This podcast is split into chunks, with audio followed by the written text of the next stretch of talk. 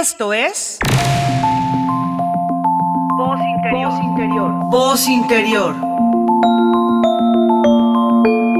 Mujeres que somos y expresamos.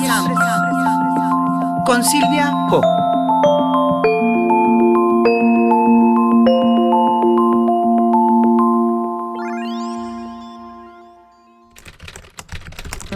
Audiorelato.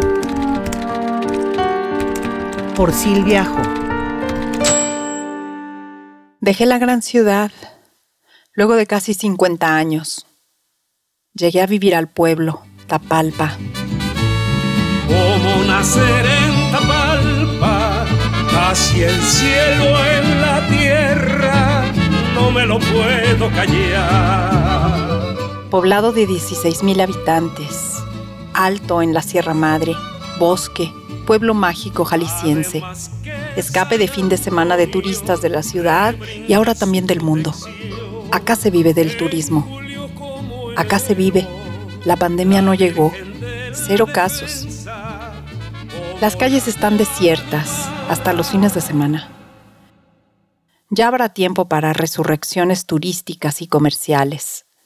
La gente no está asustada de pandemias, pero sí de puertas cerradas y de no tener qué hacer ni a quién venderle. Yo llegué con mi mudanza y mis cajas de cosas de ciudad a tomar el techo y la casa de montaña que mis padres construyeron hace 30 años y que mi esposo y yo administramos hace 5 para rentarla por internet a los turistas y que era ingreso central de mi economía. Ahora es mi casa. Mis padres me la heredaron en vida y de aquí nadie va a echarme. No tengo que pagar rentas de ciudad. Arreglo mis cosas en cajones para ver si se me arregla el alma que apenas viene por oleadas llegando. Oigo cantar los gallos, de noche y de día. Gallos siempre. Los pájaros son tantos que pían en todos los planos desde la distancia hasta en mi ventana. Una plasta informe de cantares que se funde en mi oído. Solo uno o dos son los protagonistas. Ese es mi mantra matutino.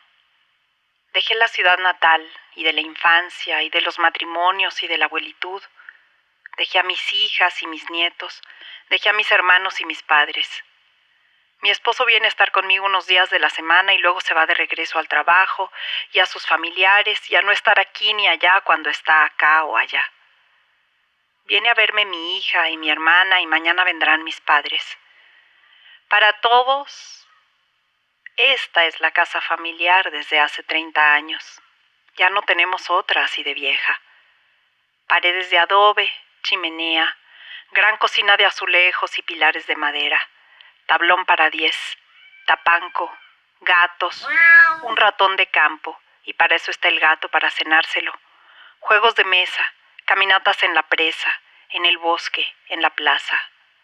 ¿Habrá acá una familia para que sea también para mí? Encuentro a mi amiga Alejandra. Ella pasó dos meses acá durante el aislamiento. Nos vemos y caminamos y nos abrazamos y compartimos nuestras familias. Nos conocemos hace 30 años. En cuanto yo llego, ella regresa a la ciudad.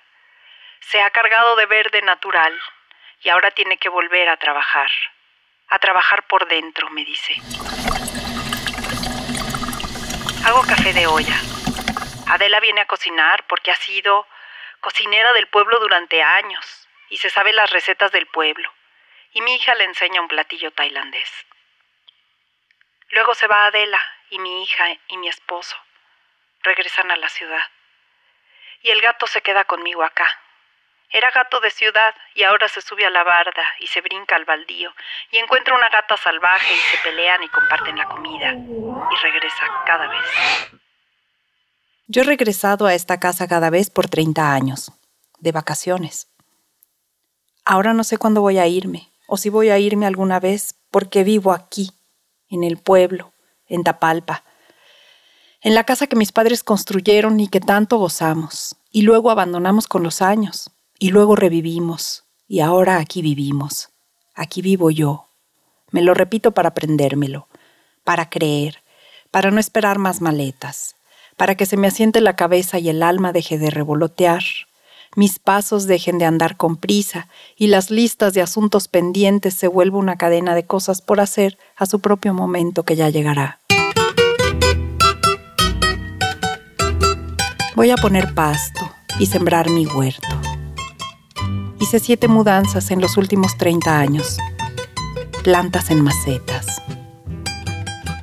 Se me antoja sentarme y echar raíz. Sembrar y cosechar. Escribir y leer. Tejer y coser. Cocinar y comer.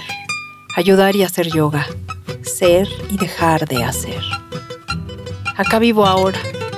La vida cambió y yo también la fe mueve montañas. Las montañas están en mi ventana y los pinos también. Respiro otro aire y miro sus efectos.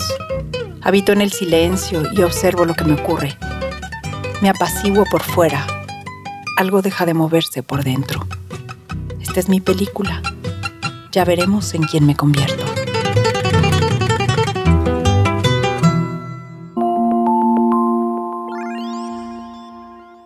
Hola, muy bienvenidos de regreso a este podcast de Voz Interior. Yo soy Silvia Jo y hoy ya no estoy transmitiendo desde Guadalajara, Jalisco, México, sino que estoy transmitiendo desde mi nueva casa en un pequeño pueblo a una hora y media, a 93 kilómetros de Guadalajara, en la Sierra Madre, pueblo mágico jalisciense.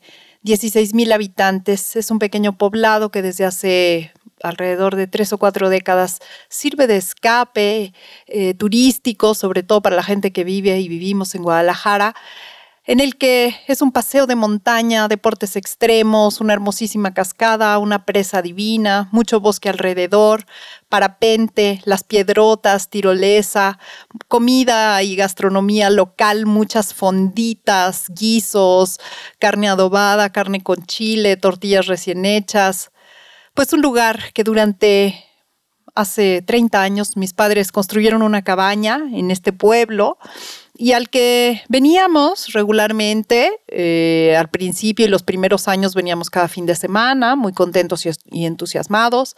Cuando hubo hijos chicos o, los primeros nietos, pues era un, un, gozo venir.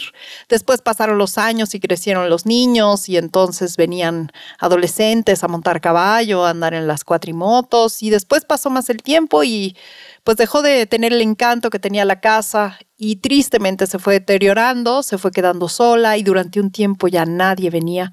Las pocas veces que veníamos la casa estaba en absoluto abandono, había que venir a trabajar todo el tiempo y así estuvo durante algunos años hasta que hace cinco años, en 2016, 2015, 2016, mi esposo y yo le pedimos a mis padres tomar la administración de la casa, nos confiaron en una generosísima apertura eh, eh, la casa, que había sido la casa familiar de la vacación, y después de una serie de arreglos para que la casa estuviera apta para recibir visitantes, la empezamos a anunciar por internet y durante cinco años fue una casa anunciada en Airbnb donde recibimos más de 1.500 huéspedes.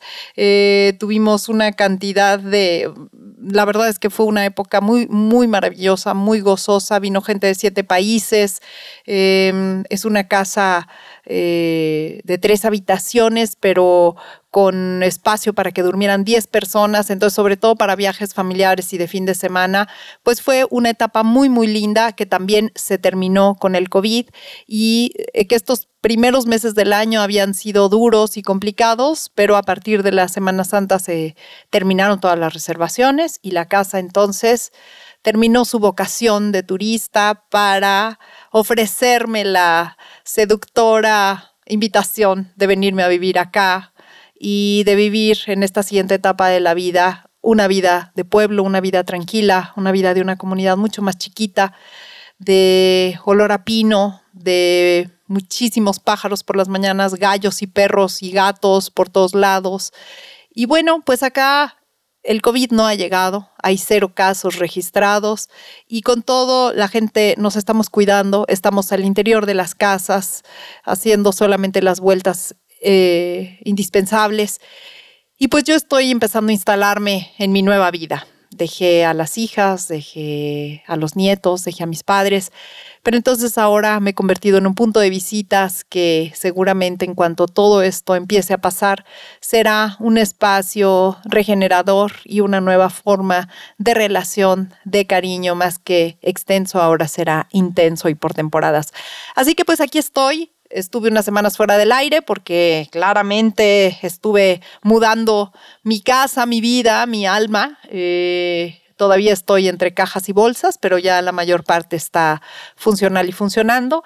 Y la verdad es que me encuentro todavía en una etapa difícil de expresar hacia afuera, pero muy agradecida, muy en paz por dentro y pues muy bendecida de contar con esta posibilidad, con esta opción y con haber tenido también la valentía y el arrojo de decir, bueno, pues ahí está la casa y acá estoy yo y este será mi nuevo hogar. Así que acá estoy instalándome en un nuevo estudio, mi micrófono, los espacios y las tecnologías y todas las condiciones que ahora nos permiten trabajar a la distancia y que seguramente estaré yendo a visitar a, a mis familiares y que también ellos estarán viniendo a visitarme a mí. Así que pues es una nueva etapa para mí, tanto del podcast como de vida. Así que pues te agradezco por seguirme y el día de hoy este relato inicial da cuenta de lo que ha sido mi proceso y que seguramente todavía estoy en un gerundio permanente de reconstrucción, de regeneración y de reinventarme. Así que vamos a los siguientes episodios porque hoy estamos hablando de la importancia de abrazar los cambios y hacer amistad con las transformaciones y de confiar en que lo que venga, además de que trae renuncias, también traerá cosas buenas.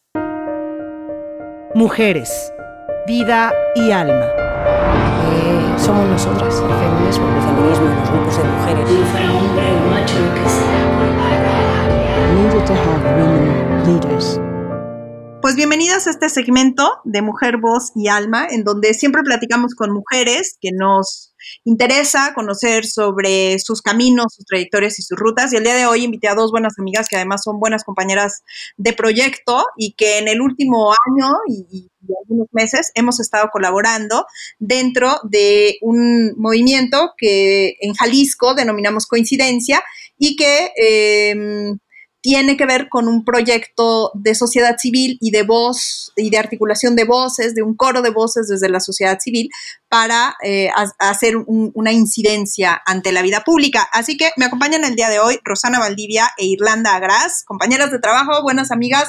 Gracias que están acá el día de hoy acompañándome en este espacio, chicas. Hola, gracias Silvia. Hola Silvia, muchas gracias por invitarnos a este proyecto. Pues sí, y tal cual, mi, intención de, de, platicar con ustedes hoy, de compartir con la gente que nos escucha, es precisamente compartir cómo ha sido este trabajo de articulador de distintas este, instituciones, organizaciones académicas y de la sociedad civil y, y, de grupos de mujeres y de activistas que desde distintos frentes hemos estado haciendo una lucha y que y cómo en esta crisis se ha vuelto tan tan urgente, tan tremendamente importante y pertinente todo este trabajo que venimos haciendo y que eh, luego resulta como tan difícil que dé frutos. No sé cuál es su sensación, como de, bueno, yo me siento como impotente, pero cómo, cómo han vivido esta, esta etapa de crisis frente a todos estos grupos y a todos estos esfuerzos que hemos estado escuchando de mujeres que ahora frente a la crisis se les ha vuelto evidente que todos sus reclamos pues por algo eran. Sí, yo creo que, además se puso em, cronológicamente en un momento de más frustrante, ¿no? Porque tuvimos un movimiento que este año fue eh, histórico, ¿no? En, México en general, en Guadalajara también lo, fue muy fuerte. Y como que sentíamos que veníamos con ese impulso, con esa fuerza, con ese despertar que, ¿no? Daba mucho gusto, muchas ganas. Y, de repente se siente que se atraviesa este, esta emergencia, este tema que tomó todas las noticias, toda la, toda la atención, que no es menor, o sea, que, que lo, definitivamente lo merece, pero que, que sí fue como un, híjole, ahí vamos, ¿no? y, y no porque, no porque le quite atención o le quite importancia a los temas que traíamos, sobre todo pensando en los temas de género, porque solamente se han hecho más evidentes y solamente se han hecho más fuertes, pero al mismo tiempo justo es a las mujeres a las que más les ha tomado por hacer una pausa, ¿no? O sea, como justo todo esto que hemos luchado, que hemos reclamado, que hemos dicho, que hemos puesto en la mesa, hoy muchas mujeres tenemos que decir, sí, sí, quiero seguir trabajando, pero dame un break, ¿no? Porque, porque se vienen todas estas, pues sí, todas estas desigualdades que, que, hoy creo que los temas que estábamos reclamando, que a las mujeres nos violentan, que a las mujeres nos toca hacer todas las tareas del cuidado y del hogar, pues nos tocan hacerlo diez veces más, ¿no? Sí, como que era, o sea, somos, somos la desigualdad, pero entonces ahora espérenme tantito con la lucha porque resulta que a la hora de los cuidados, pues yo soy la responsable y resulta que a la, economía, pues yo soy la más vulnerable y la más informal o resulta que a la hora de esto yo soy la que tiene que estar al frente en la línea, ¿no? Entonces, de pronto se vuelve como como que se recrudece esta visión, este enfoque de que veníamos luchando por una serie de injusticias y entonces cuando surge una urgencia o una emergencia, pues solamente se agrava todo lo que habíamos diciendo, todo lo que habíamos venido diciendo, ¿no? Entonces se vuelve como súper em, impotente decir, por eso es que veníamos luchando desde entonces, porque no queríamos que cosas pasaran, ¿no? Eh, Irlanda, ¿cómo, ¿cómo, te ha tocado este como percatarte y vivir de cerca con estos, esta crisis, cómo te hace eco de todo o hace sentido lo que habíamos estado tratando de defender y habíamos estado escuchando y recogiendo de los distintos grupos de mujeres. Sí, o sea, creo que comparto el sentimiento que Ross este, mencionó ahorita y, y algo que, ay, que se me quedó súper grabado por pues, el coraje que da justamente por esto de los trabajos domésticos. O sea, no sé, te metes a Twitter, ves las noticias y dices esto que dijo el gobernador, ¿no? De que se detuvo la economía y todas las mujeres como con cara de que, ¿what? O sea, ¿de qué estás hablando? Si a todo lo que me he dedicado esta pandemia es a trabajar, un trabajo que tal vez tú no valoras, pero que es lo que ha sostenido que el mundo siga, ¿saben? Y, o sea, esto, no sé, me... Ah, he tenido que recurrir a ya no meterme a ver Twitter, pero luego uno regresa y se encuentra con que el presidente está negando todas las llamadas de violencia doméstica, ¿no? De que 90% son falsas. Y es como de que, ah, o sea, es una impotencia muy, muy grande, pero al mismo tiempo me voy a mi WhatsApp, porque pues, sea, ahorita estoy hablando de puras redes sociales porque es lo que tenemos, y veo que se van generando cada vez más redes de apoyo y solidaridad entre las mujeres. Entonces, o sea, es como este enojo pero al mismo tiempo veo que nos estamos sobreponiendo como podemos y sabemos, y son las mismas mujeres las que están dando soluciones, ¿saben? De que en los grupos que yo estoy es de que, ok, vamos a organizarnos y quien pueda va a ir a comprar las despensas y vamos a repartirlas porque, no sé, hay muchísimas mujeres que están en situación de embarazo riesgoso y no pueden salir, ¿no? Y que no tienen dinero para pagar ni siquiera una despensa. Entonces, o sea, son como esta, es como este sentimiento muy extraño en el que digo de que qué bueno que seguimos trabajando porque no puede ser posible que nuestros mismos líderes que se supone que nos tienen que proteger están negando esta realidad. Y, me, transmitiste una imagen tremenda, ¿no? Pero ahorita que decías esto de que el mundo afuera está como en pausa y suspendido, pero entonces, la vida en las casas de toda la gente que sí tuvo que, tuvo y pudo, tuvo la opción o la posibilidad de quedarse en casa, al interior de las casas, pues todo el trabajo seguía y todos seguimos vivos, no es que estamos en pausa ni estamos congelados. Y entonces se vino toda una marejada de emociones y de violencias al interior de las casas. ¿Por qué? Porque nos tuvimos que tolerar, porque tuvimos que tener las conversaciones incómodas que antes no habíamos tenido, porque no es que no salgamos al restaurante, pero adentro de la casa alguien tenía que hacer de comer y ese alguien otra vez somos nosotras. Entonces, todas estas actividades que mientras el mundo afuera está en pausa y entonces se mueven menos dólares y menos petróleo, pues entonces ahora adentro de las casas hay un hervidero de energía y desde adentro estamos nosotras reconociendo que hay todo un trabajo de cuidados, de trabajo, de relaciones humanas que no se toma en cuenta, de lo que no se habla y, y de lo que no vale, no vale nada, ¿no? Y bueno, eh, de esta imagen me voy de el mundo afuera está pausado y adentro de las casas está candente la situación. Me voy a esta otra parte que mencionabas hace un momento, cómo ha sido súper triste, pero hemos visto y hemos escuchado en todas partes la escalada de violencias, cómo ha ocurrido al interior de las casas.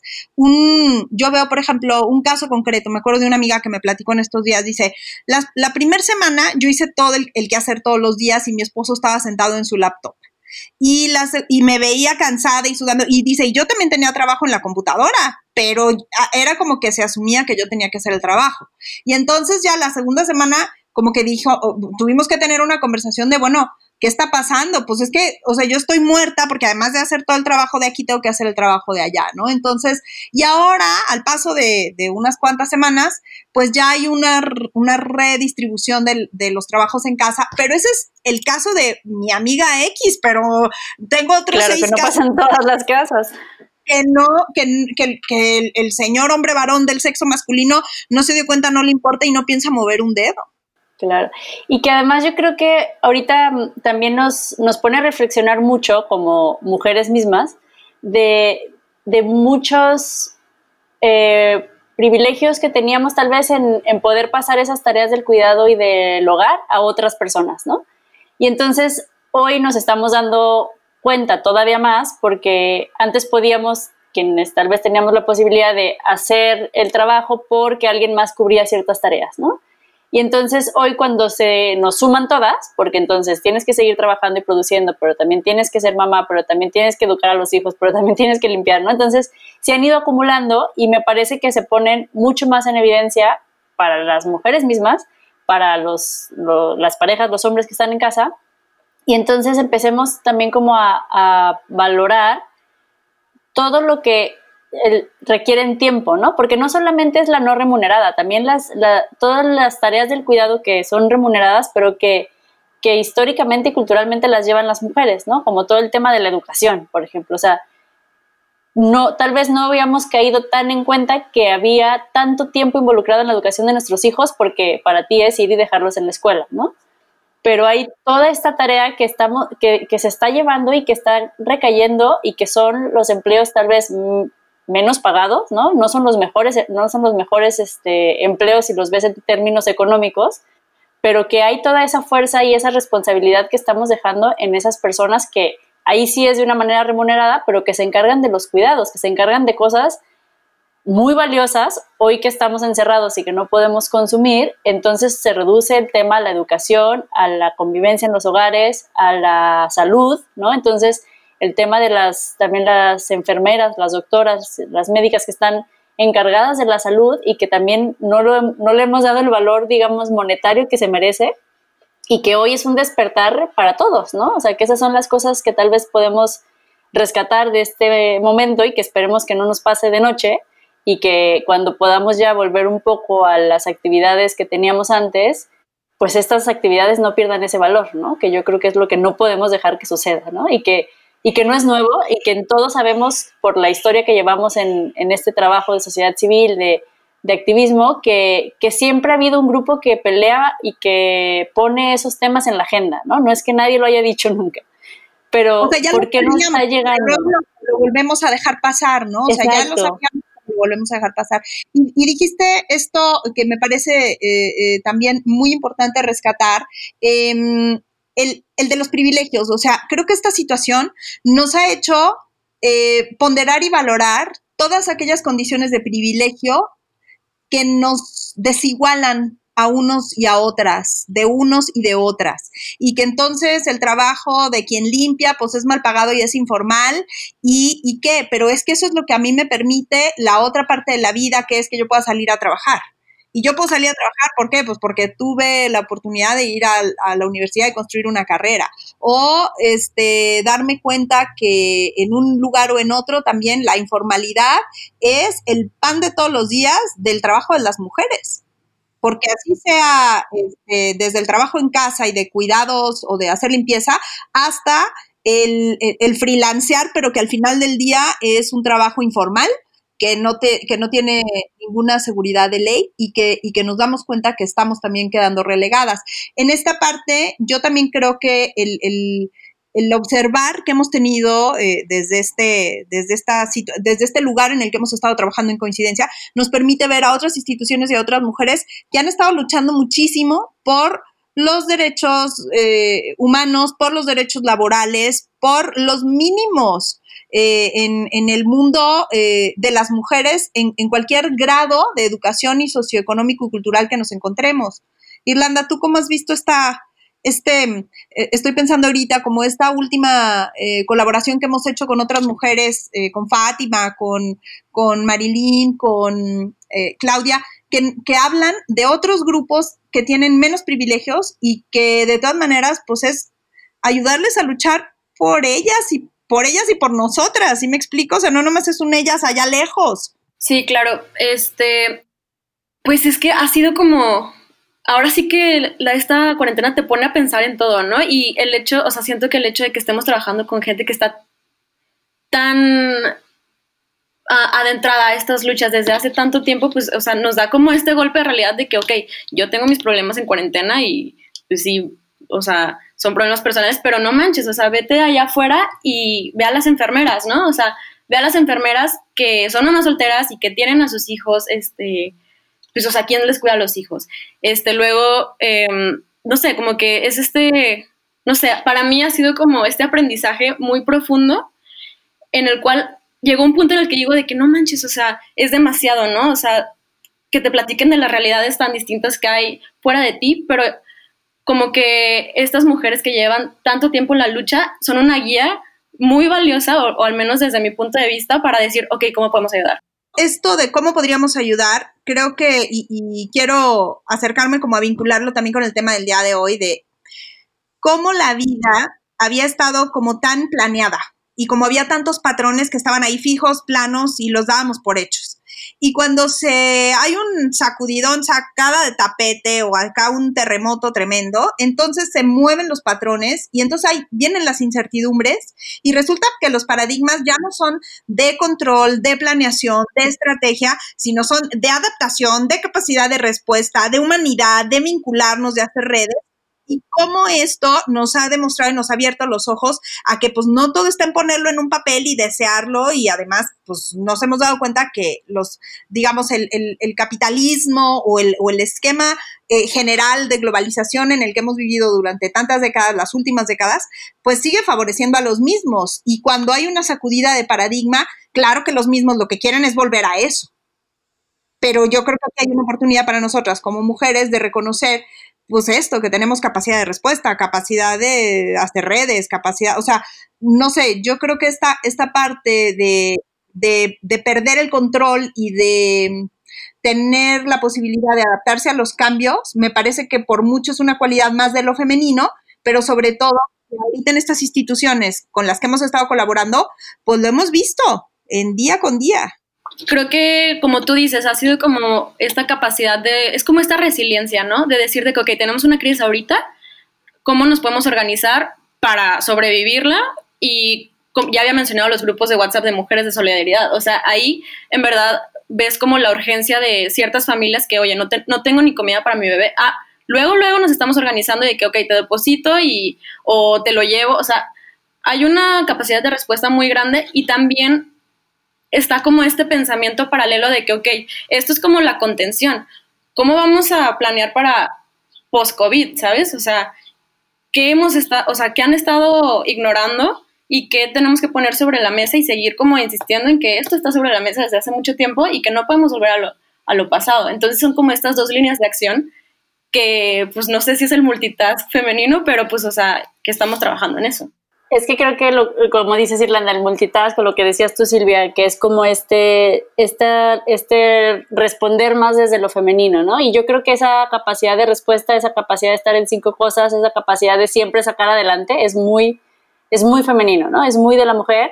Y por eso eh, yo creo que no es nuevo, ¿no? ¿no? No pasa solo en la pandemia. Yo creo que esas redes siempre, coincidentemente, cuando ves el trabajo en campo, las que cuando las vecinas se organizan, cuando en una comunidad se nota el trabajo como comunitario de activismo, de buscar el bien común, siempre están liderados por las mujeres, ¿no? O sea, de por sí ya tienen todas las, el tercer turno, ¿no? O sea, ya, ya trabajaron, ya son mamás y además tienen que meterse en la comunidad. O sea, creo que no es nuevo y también yo creo que todo el mundo lo sabe y muchas empresas hasta lo usan, como el decir, Yo sé que una mamá eh, que, se, que lleva a los hijos, que lleva a la casa, una jefa de familia, no me, va a no me va a botar el trabajo, ¿no? Porque como sea, lo va a sacar. Pero yo creo que la pregunta es, ¿cómo hacemos que estos, que, que, estas actitudes, que, estas, que estos valores, digamos, que podemos reconocer en lo que aportamos eh, como mujeres en la sociedad, realmente cambien las cosas del sistema y de fondo, ¿no? Y que no sea nada más a la que ya sé que siempre va a sacar las cosas adelante, ¿no? Entonces, ¿cómo, cómo lo usamos para que sea realmente un cambio de, de cultura, un cambio de sociedad y que entonces las cosas se valoren por eso, ¿no? Y entonces se valore que vas a estar siempre ahí, que no importa que, que, tu hijo esté enfermo, lo vas a cuidar y además vas a sacar el trabajo y además vas a limpiar y además vas a cocinar y además, ¿no? Entonces, está bien, yo creo que no queremos perder eso, pero lo que queremos es que no sea, que no estemos en desventaja por eso, ¿no? Y que más bien sea una forma de convivencia que se instale. Y, y creo que ahí la palabra clave es valorarlo. O sea, creo que siempre, siempre lo supimos, eh, a lo mejor de un tiempo para acá lo normaliza, y un tiempo me refiero a décadas, porque leí recién hace, en, el verano pasado, me parece, hace unos meses, leí el, el, libro este de, de la prehistoria del oso, del oso cavernario, el clan del oso cavernario, y la verdad es que las formas de organización social del cromañón no eran tan distintas de las que tenemos ahora. Entonces, 35 mil años de evolución, ¿a dónde nos llevan? Si seguimos sin valorar todo esto que las mujeres sabemos hacer, sabemos ser las que curan en casa, sí, ya sea con el té, con la medicina, con el ungüento, con el sana, sana colita de rana, pero somos la que traemos esta energía de sanación, ¿sabes? O somos las que traemos esta energía de, de organizar en casa y, y, a ver, yo, yo cocino y tú lavas los platos y tú ve barriendo y, o sea, como, como valorar toda esta energía que durante tantos años y desde la génesis de la organización social eh, ha sido despreciar lo que la mujer tiene para aportar. Y que ahora, pues lo que nos toca es darnos cuenta y a lo mejor a partir de esta crisis decir, pues ahora valoramos todo esto y lo integramos para que el cambio sea verdadero, sea de fondo y sea duradero. Porque si no, pues queremos volver a lo de antes, pues no, zafo, ¿no? O sea, muchos no queremos volver a lo de antes, pero ¿qué era? Quieren los que, pero es que quieren los que les funcionaba así. Claro. Entonces, ahí, porque pues que a gusto, ¿no? Entonces yo creo que ahí está cómo, eh, cómo no dejamos la lucha, ¿no? Porque pues para, para la mayoría que está decidiendo, eh, digo, por eso siempre la insistencia de que haya mujeres en esos espacios, por eso la insistencia de que se, se, valore y se pague igual el trabajo, ¿no? O sea, porque, porque si no, los que están a cargo y los que deciden, pues van a seguir replicando esos, esos modelos, ¿no? Claro, y, y bueno, yo no quiero cerrar sin hacer un comentario sobre yo también en esta, así como comentas Irlanda que en tus grupos de WhatsApp se ha visto la solidaridad, yo he visto la solidaridad y la sororidad en esta, en esta pandemia con las redes de mujeres que hacen el trabajo de limpieza, el trabajo de cocina y el trabajo de cuidados.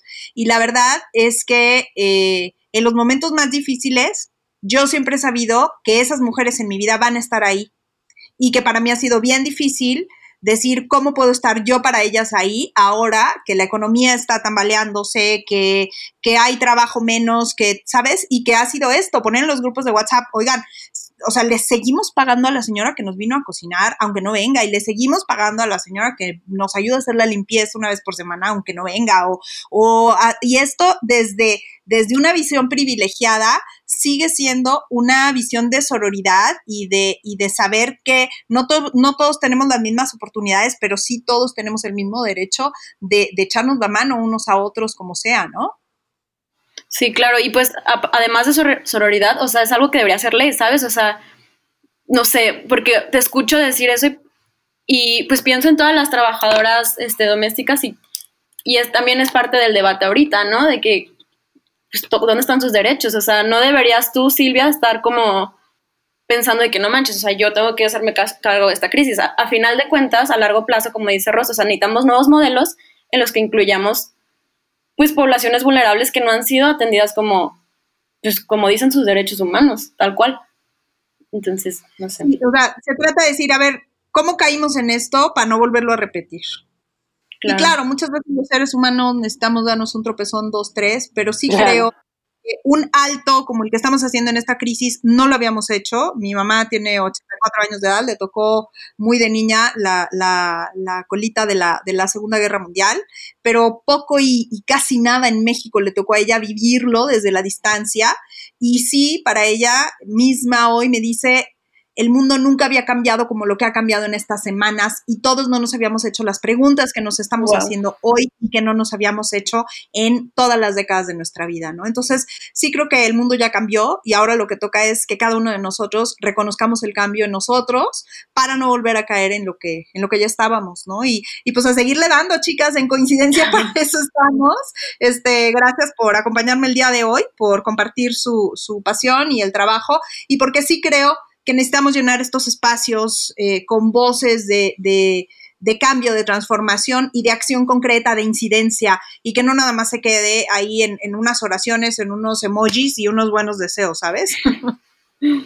Sí, muchas gracias. Pues a darle, a darle. gracias. Gracias, Silvia. Las brujas de nuestros tiempos. Pues hoy estoy muy contenta en este segmento de las brujas de nuestros tiempos, porque en esta nueva etapa de mi vida, eh, pues esto del lado esotérico de la vida de mujer, del ser mujer, de conectar con la energía sutil, de esta energía yin en oposición a la yang o de este lado femenino de la sensibilidad en oposición a la educación tan masculinizada que hemos recibido durante toda la historia de la humanidad de manera predominante, pues me emociona muchísimo eh, poder conectar con este lado femenino y pues claro que me encanta que sea un lado de bruja, de tarot.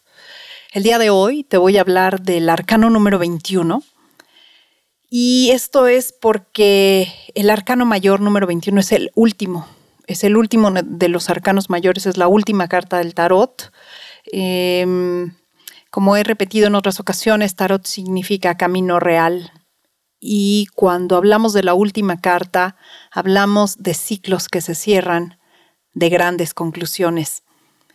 Así que me pareció más que oportuno el día de hoy, que para mí ha sido un ciclo larguísimo de casi 50 años, de 49 y meses, de haber vivido en una ciudad y que ahora estoy mudándome a un pequeño pueblo. Eh, me gustaría recuperar cuáles son los conceptos que rigen y que nos iluminan sobre esta necesidad de cerrar ciclos con sensibilidad, con sabiduría, eh, conectados y alineados a un propósito mayor Em, esta carta em, se llama Conclusión en el tarot de Osho y en los tarots de Marsella y de White es la carta que corresponde a el mundo. Eh, se entiende que después de haber andado por este camino real, que he hablado en otros momentos, tiene tres niveles, el de la materia, el de las leyes y el de lo divino, culmina en un regreso al mundo. Es decir, no llegamos al mundo el día que nacemos como seres vivos, sino el momento en el que ya le dimos una vuelta a esta rueda de la fortuna de la vida y entonces en conciencia regresamos a un punto de renacimiento, a un nuevo comienzo. Es un ombligo, es una meta final, es el destino o el punto o el centro al que estábamos destinados a llegar. La palabra clave es centrarse centrarnos y permitir que todos los elementos a nuestro alrededor se armonicen para entonces vibrar profundamente en una energía de sanación. Y me gusta muchísimo cómo aprendí en, la, en la terapéutica que yo estudié, el tarot tiene una función de sanación, pero en esta carta la sanación se entiende ya como una forma de amor, es decir, ya no es la conciencia de la culpa constante que hay que sanar, la herida que hay que curar, sino la propia condición de que cuando uno está bien con uno mismo, uno está sano. Y entonces lo que surge es una energía amorosa. Entonces las acciones ya no son de, de, curar, sino que son de generar amor para luego de nuevo volver a crear amor. Esto significa llegar al mundo desde el punto de vista de la vida consciente, de la vida de luz. Lograr una meta es desear profundamente y no hacer nada. Como dije antes, la fe que mueve montañas. Uno es y las cosas llegan. Y no hay necesidad, no hay ansiedad. Se, puede contactar y conectar desde un deseo profundo, profundísimo. Dejar ir lo que ya no toca y esperar con fe en que lo que vendrá ya viene, ya llega, ya está aquí. Cuando logramos conectarnos desde lo más profundo con esta libertad, nuestra pasión aflora y tenemos la enorme oportunidad de guardarnos la emoción para nosotros mismos de manera íntima, para nosotras mismas, y entonces dejar que esa libertad y ese deseo se materialicen a través también de una economía de emociones, por decirlo de alguna manera. Em, esta fe nos trae paz, esta fe nos, permite visibilizar todo lo que se moviliza a nuestro alrededor y esta fe nos permite ver que el cambio radica en mí. Quiero recordar una, una frase que recibí ahora a través de estos momentos de crisis y de estas semanas que el mundo entero nos vimos transformados o por lo menos obligados a repensarnos y a regenerarnos como humanidad, cada quien en lo individual y por supuesto en lo colectivo.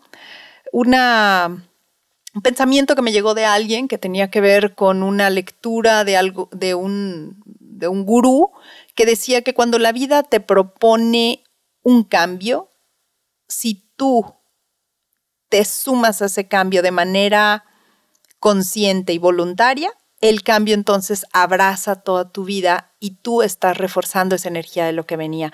Creo que eso ha sido un poco lo que me pasó a mí. A lo mejor este, este pensamiento tuvo una fuerte influencia en mí y claramente que parte de los cambios que decidí abrazar en este momento tienen que ver con esta mudanza. Y Retomo una frase de Goethe para cerrar, que me parece tremenda.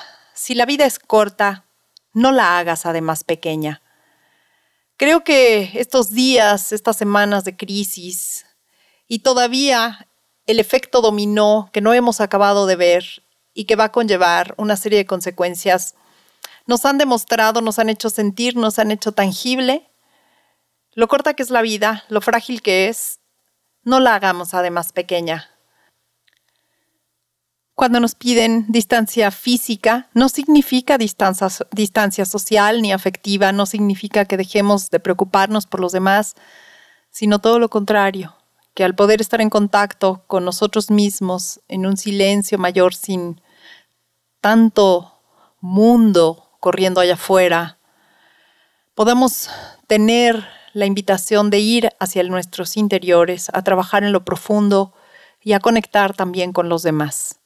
Así que con esto cierro este segmento deseándote que este, esta etapa signifique un profundo uh, cambio, una transformación verdadera, una oportunidad para renacimientos en plural, para regeneraciones en plural y el regalo de reinventarnos en esta etapa que nunca es tarde eso sí, lo que nos pide la vida es atrevernos, atrevernos a ver esa única cosa, esa única que tengo que cambiar y que es el punto final de algo. La vida es un proceso, la vida es movimiento, la vida es cambio. Series y películas para la vida. Hola Mariana, bienvenida a tu segmento de cine. Y Hola, sí. ¿Cómo estás? una semana sin estar, ¿verdad? ¿O cuántas? ¿Dos? Dos, hicimos ahí un, un receso. Ajá. ¿Y cómo te va todavía con los encierros y los cambios? Y... Pues yo todavía sigo encerradona, la verdad. Este, no hay que confiarnos, creo. No, es lo que dicen los que saben, ¿no? Que no hay que confiarse y que esto no estamos del otro lado todavía y lo tremendo sería que volviera, que volviera y peor. Exacto. Entonces, bueno, pues encontrando modos de estar y de, y de hacernos compañía en los espacios confinados, quienes tenemos la posibilidad y el privilegio de quedarnos en casa, pero que también ya nos estamos enfadando de nosotros mismos y de los que tenemos cerca. Por eso, unas escapaditas no está mal, yo creo. Este, unas salidas, este... A caminar, a que te dé el aire, la luz, la... Sí, a lo mejor ya, ya una o dos escapaditas no esenciales, pues, ¿no? O sea, y ya. O sea, no, no se trata de irte a una fiesta y al bar, pues no. Y No, con tus precauciones y todo, o sea. Claro, claro. Oye, y en el tema de hoy que estamos hablando sobre pues los cambios que nos está implicando este nuevo modo de ser y de estar y que esto nos hace nos hizo hacernos preguntas que no nos habíamos hecho y vernos enfrentados a respuestas que no imaginamos que seríamos capaces de traer a la vida. Pues platícame qué películas vamos a revisar el día de hoy. Fíjate que más bien yo estoy, yo pensé en unas en películas que van más como por el lado del cambio de espacio, digamos, por una situación personal extraordinaria. Pero, pero no tanto así como porque la pandemia nos ha. No, no, no, pues como yo ahorita ya mudanza de casa, ¿no? Entonces cambio de ciudad, cambio de situación y pues es el road movie. Exacto. O sea, em, hay una película argentina que me gusta muchísimo que se llama Truman, eh, en la que salen Ricardo Darín y Javier Cámara, dos de mis actores favoritos de la vida. Extraordinarios actores, es Javier Cámara español, Ricardo Darín argentino. Y este, y es una película entrañable de, con, con un gran sentido humano. Se trata de, o sea, Ricardo, ellos son mejores amigos, mejores amigos así de, de toda la vida. Em, Ricardo Darín vive en Madrid y Javier Cámara vive en Montreal. Y le dice, por favor, Ricardo, o, sea, el personaje que venga a, a verlo porque pues se va a morir y que quiere verlo y quiere hacerle un encargo. Entonces habla un poco como del, como del, del apego desapegado de amigos que tenían mucho sin verse y que se vuelven a ver en situación de cambio profundo de ambos. Ay, no, es, es, una, es una película verdaderamente hermosa y sale un perro que se llama Truman y es personaje clave. No digo más porque Que le da título a la película, además. le da título a la película y es clave, clave, clave para todo el cambio del que, del que estoy hablando, pero pues no puedo decir más porque pues sí la cebo. Nada, Aunque, pues digo, a verla. película vieja, ¿eh? Digo, yo ya estuvo mucho tiempo en el cine, ya, ya la pasan en la tele, o sea, digo, ya no sería tan spoiler, pero bueno, yo respeto porque, porque pues entiendo que a la gente le cae gordo que les spoilen. No, bueno, pues la ponemos en la lista y yo, yo siempre hago la tarea de las que vas mencionando y luego siempre digo, qué bueno que las anoto porque odio estar buscando qué ver y ya cuando las tengo anotadas es lo más maravilloso. Otra que también es un tema de mucha ruptura, em, bueno, esta sí es por un tema personal, o sea, eh, se dejan el marido y la, o sea, porque el, el marido le es infiel, es Diane Lane, la actriz, este, bajo el sol de Toscana, y ella dice, no, eh, yo ya me voy, me voy, pero físicamente, eh, barre espacio de por medio y se va literal a vivir a la Toscana en Italia. Y bueno, el tema es así como que pues ahí empieza a ser. La película es menor, no es una joya, es más, está lejos de ser una joya, pero si alguna virtud tiene es justamente esa, o sea, como que retrata muy bien todo el proceso de una, de una ruptura y un cambio eh, con espacio de por medio, pues, ¿me entiendes? O sea, no, no solamente que es una ruptura y, un, y una separación del alma, sino que también este, es muy claro y muy evidente cómo lo hace poniendo tierra de por medio, literal. Sí, los retos de, la mudanza y de, te decía hace rato que acá preguntando ya como las preguntas de barrio, ¿no? De dónde está la carnicería buena, dónde me puedo ir a cortar el pelo, o sea, como ya ir aterrizando en, en hacer, arraigar y Ajá. decir, esta es mi casa, aquí vivo y pues ahora soy del barrio, ¿no? Entonces como a irme, a irme familiarizando. Y así es, ¿eh? así es tal cual esa, esa película de Bajo el Sol de Toscana con Diane Lane, este, es, es muy clara en ese aspecto, sí. Pero eh, sí ubico perfecto a Diane Lane, este, pero bueno, la anoto también. Esa no estoy segura de haberla visto. Sí es vieja, es como de hace unos 15, 20 Ah, años. no, así. muy vieja. Ok. Sí. No, en, no en blanco y negro, pero muy vieja. No, no, no, como de los early 2000, como de principios de los 2000. Es más, déjame ver. 2003. Ajá, sí. 17 Sí, años. 17 años, exacto.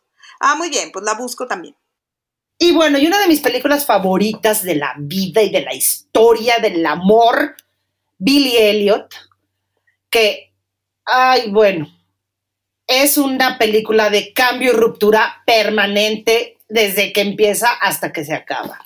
Político, social, de género, de vínculo Fam- familiar. Familiar, sí. ¿Eh? Sí, familiar también, No, no. toda la...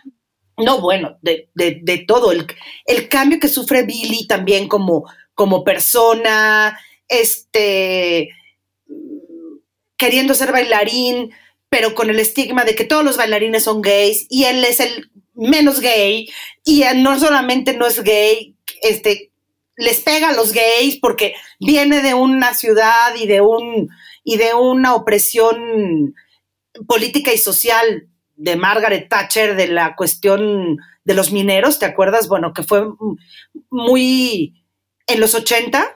Sí, sí, este, sí.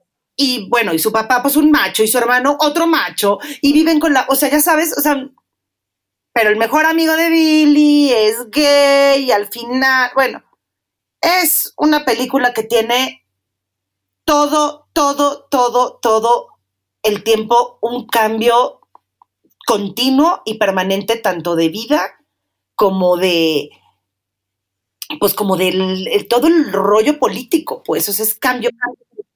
Oye, Mariana, y esta película que se ganó miles de premios, ¿te acuerdas que fue pues como en su momento una cosa pues muy impresionante, ¿no? No, bueno, totalmente, pues que el, que el niño bailara, pues, o sea, que el, el niño iba, según esto, a entrenar box y se metía a la clase de ballet. ¿Te acuerdas? Sí, sí, sí, sí. Bueno, sí yo, la vi, por yo la he visto un millón de veces y la puedo ver más. Y el final me parece apoteótico, o sea, es, es, El final Ah. es maravillosísimo. es una maravilla.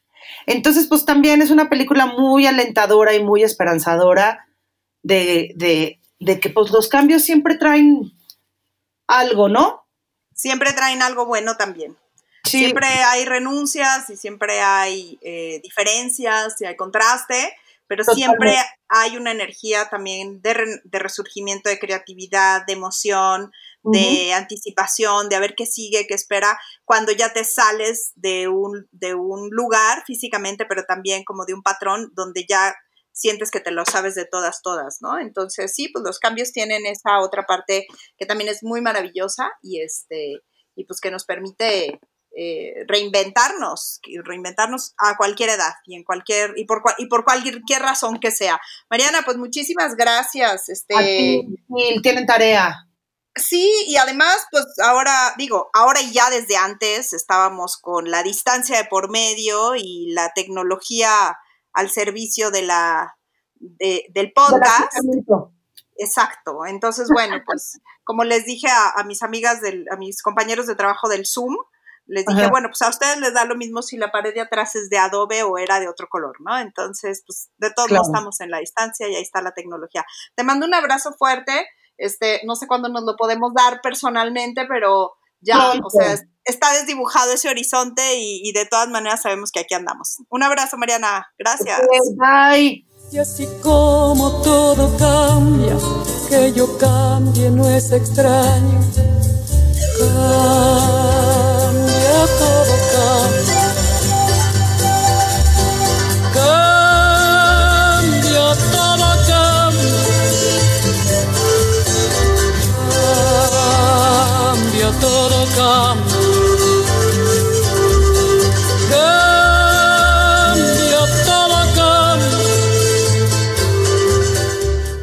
Vino a mi mente esta canción de Mercedes Sosa que escuchaba cuando estaba en la preparatoria y cantaba todas las canciones de Canto Nuevo, de Silvio Rodríguez, de Pablo Milanés, y que eran los tiempos de venir con la guitarra tapalpa y hacer conexión con esta vida bohemia, que iba a ser la música de mi vida y el soundtrack de esta etapa, que se quedó atrás hace muchos años con muchas personas y que, como dice la canción, todos hemos cambiado y todo ha ido cambiando. Este es el momento de cambio que muchos habíamos estado esperando. Y aunque no sabemos las formas que el cambio va a tomar, cualquier metamorfosis, pensamos, esperamos, confiamos con fe que sea una para bien y una llena de belleza, como una mariposa, pero todo supone un dolor, una renuncia, una parte difícil, un esfuerzo y un despertar y que este dolor a veces es el único camino para abrir las conciencias, para abrir los capullos y para despertar a una nueva realidad. Necesitamos sumarnos todos a este cambio, así que así me despido, haciendo cambios los propios y los de todos y cada uno de ustedes para generar entre todos un mejor lugar.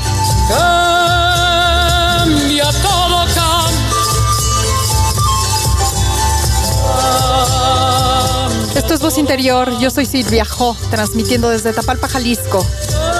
Síguenos en redes sociales como Voz Interior MX, en Facebook, en Instagram, en Twitter. Y ven a nuestra página web www.vozinterior.mx. Hasta el próximo viernes.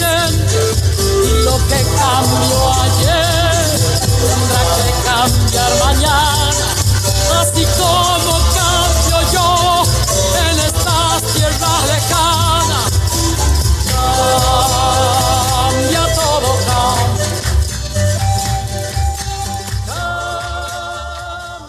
Esto fue Voz Interior. Voz Interior. Mujeres que somos y expresamos. Con Silvia Ho.